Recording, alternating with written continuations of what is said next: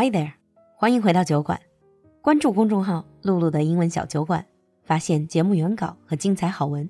来小酒馆铺子逛逛全球好物，在这里邂逅更广阔的世界。Hi everyone，欢迎回来酒馆，and welcome to this year's Valentine's Day special. For those of you who have been following the show, you know that we have this tradition of talking about anything but romance on this day. 今天又是我们的情人节，或者说是反情人节特辑。So what are we going to talk about in this episode? Well, with technologies and societies developing so fast, human relationships have evolved or devolved into further complexity. Even more so when it comes to dating. If you have been out of the dating scene even just for a few years, you might find yourself totally confused by all of these new dating terms and lingo. So in today's special, I'm gonna give you a crash course on dating lingo. 今天的特辑里，璐璐就陪你聊聊关于 dating 那些最新的行话黑话。不管你是 in a relationship, between relationships，还是母胎单身，听到学到就是赚到。So now let's get started. So let's start with relationship itself. Nowadays, thanks to all of these dating and hookup apps, it seems that people are more interested in swiping left and right on their apps, sexting, rather than having a good old fashioned relationship. Nonetheless, as long as you're dating someone, eventually you will reach a point called DTR. This means define the relationship. 所谓的 DTR 就是在 dating 里要确认关系的这个节点，其实也就是正式给个名分。But let's face it, many of us are afraid of commitments. That's why instead of DTR, a lot of people would say they're on a thing or they're in a situationship. Not a relationship, a situationship. This is like a relationship, which means you're doing everything couples would without talking about future or commitments. 中文里说的暧昧关系，基本理解为我们会做一切恋人会做的事，但是不会谈承诺和未来。 这个 situationship 可以说是比 FWB friends with benefits 那什么有更进一步的关系。On Facebook, when you define your relationship, you can choose it's complicated, which might mean you're on a thing or in a situationship. When you're finally comfortable defining the relationship, you can go FBO or Facebook official. 官宣恋情.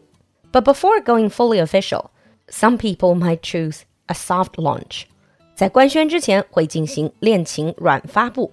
Instead of just directly saying you're with someone and showing their picture, you might drop hints. For example, a picture of two wine glasses on Valentine's Day to just hint at other people that you're in a relationship.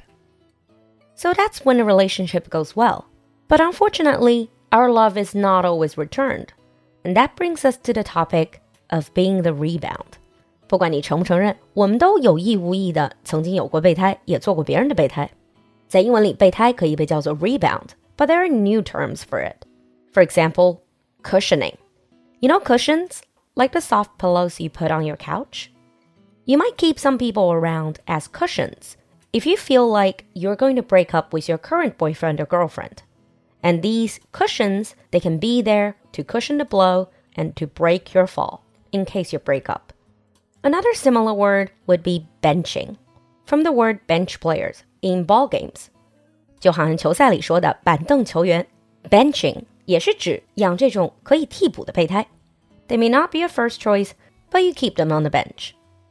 I know cushioning and benching sound incredibly selfish, but at least there is a possibility for cushions and bench players to actually turn into boyfriends or girlfriends. In contrast, Another word, breadcrumbing, is purely about ego boost. 之前 buzzword 里面说到的养鱼 breadcrumbing. If you get breadcrumbed, they never even considered you as a potential boyfriend or girlfriend. They just throw you some breadcrumbs once in a while to keep you around to make them feel good about themselves.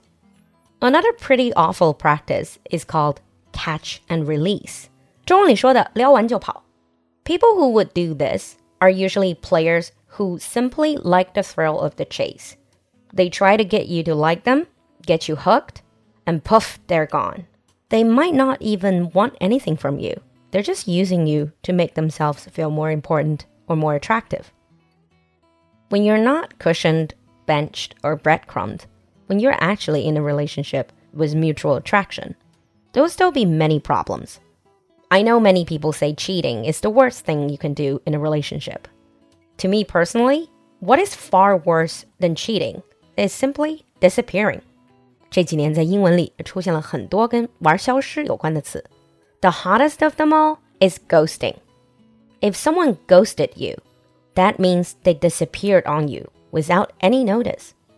Apart from ghosting, they might also slow fade. This is ghosting in slow motion. 慢动作消失. It might not happen in a day, but over a period of time, they will start to contact you less and less frequently until they're completely gone. Again, they will not offer any explanation. It's not like a breakup. What's even worse than ghosting and slow fade is zombieing. 你可以理解为失踪人口回归，我把它叫做诈尸还魂。You see, zombies are these undead creatures that rise from the dead same as people who zombie. So they will ghost you, then disappear, and months later or even years later, they will suddenly reappear and say hi and send you a smiley face as if nothing ever happened. And they offer no explanation for why they disappeared or apologies. Honestly, speaking as someone who has been ghosted and zombied before, I simply think this is one of the lowest moves in dating. Another thing people might do in the age of social media is orbiting, like a satellite that orbits a planet. This means someone is following you on social media platforms. They will like your posts, they will comment on your pictures, but they never really directly message you. Orbiting 就是指在社交媒体上各种关注你，但从来不主动联系你。So you're never sure what they really want from you. Talking about online dating, Perhaps one of the biggest traps you need to watch out for is catfishing. And we talked about this in buzzwords as well. Catfishing 就是网络社交欺诈. Essentially, catfishers are trying to create fake profiles. They pretend to be someone else in order to get sex, money, or whatever. It's one of the risks you have to deal with in online dating. A much lighter version of catfishing is actually called kitten fishing. Well, kittens are just baby cats. Kitten fishing might not be vicious, but it's just pretending to be a better version of yourself. For example, photoshopping your profile picture to a ridiculous degree. 我们说的照片照片 is a form of kitten fishing. Oh, and one more word when it comes to sharing pictures on social media. Sometimes you might see a, a man or a woman posting a suggestive picture of themselves late at night with words like feeling so alone, etc., etc. This is called a thirst trap. 比如大半夜的抛一张纯欲风的自拍照，再加上一些含义暧昧的文字，比如今年的冬天冷得特别早，基本可以确定是 thirst trap. They're posting those selfies in order to attract, well, thirsty people. But don't overthink. Those pictures are not meant for you alone.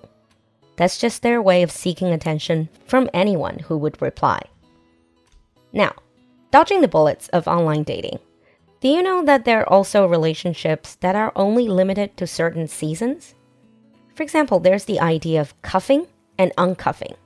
Essentially, cuffing means when it's getting colder, people who are single want to find someone to snuggle up with, so they will settle for anyone available. Cuffing season 又叫冬日恋爱季。when they start dating in the cuffing season, it might not be because they've found the one. it could simply be because they don't want to go through the cold winter days alone.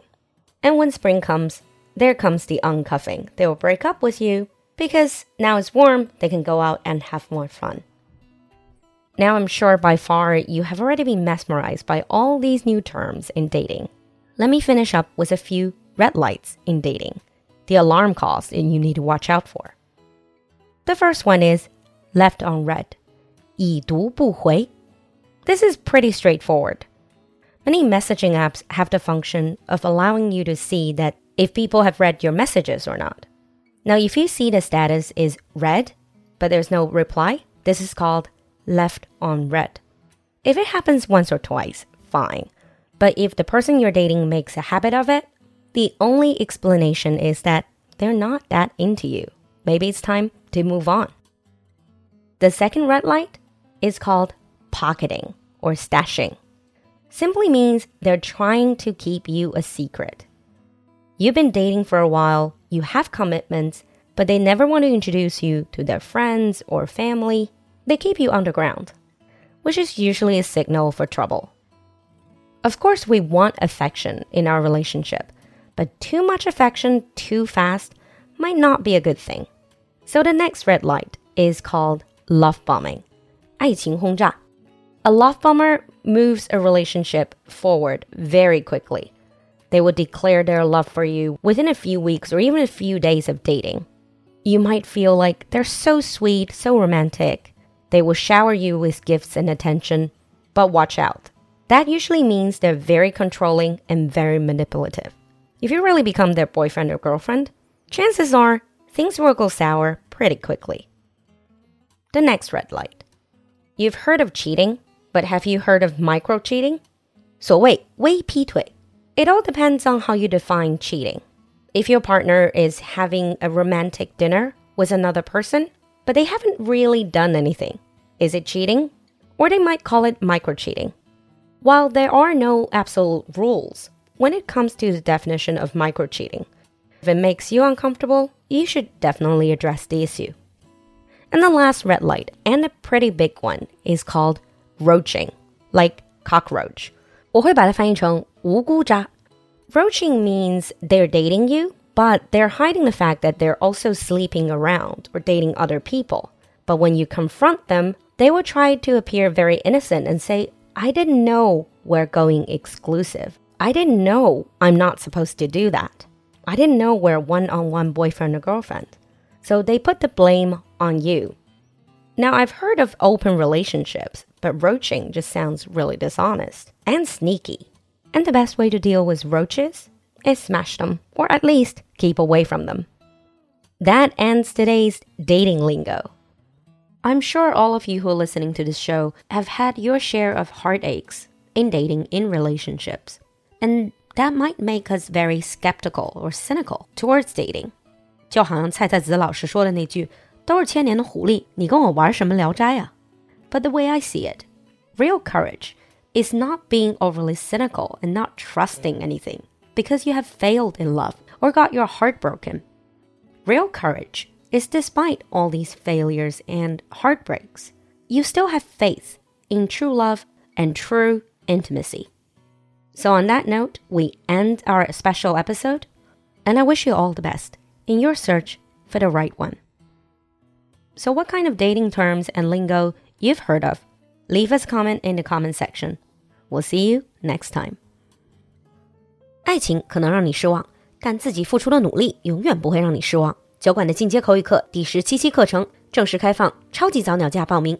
除此之外，近期我们也准备推出高级口语辩论课程 B Two Plus。专为 B 二以上的口语达人准备，快来酒馆打造更优秀的自己吧！咨询课程，请联系小助手，微信号是 L U L U X J G，L U L U 就是露露，X J G 是小酒馆的汉语拼音首字母。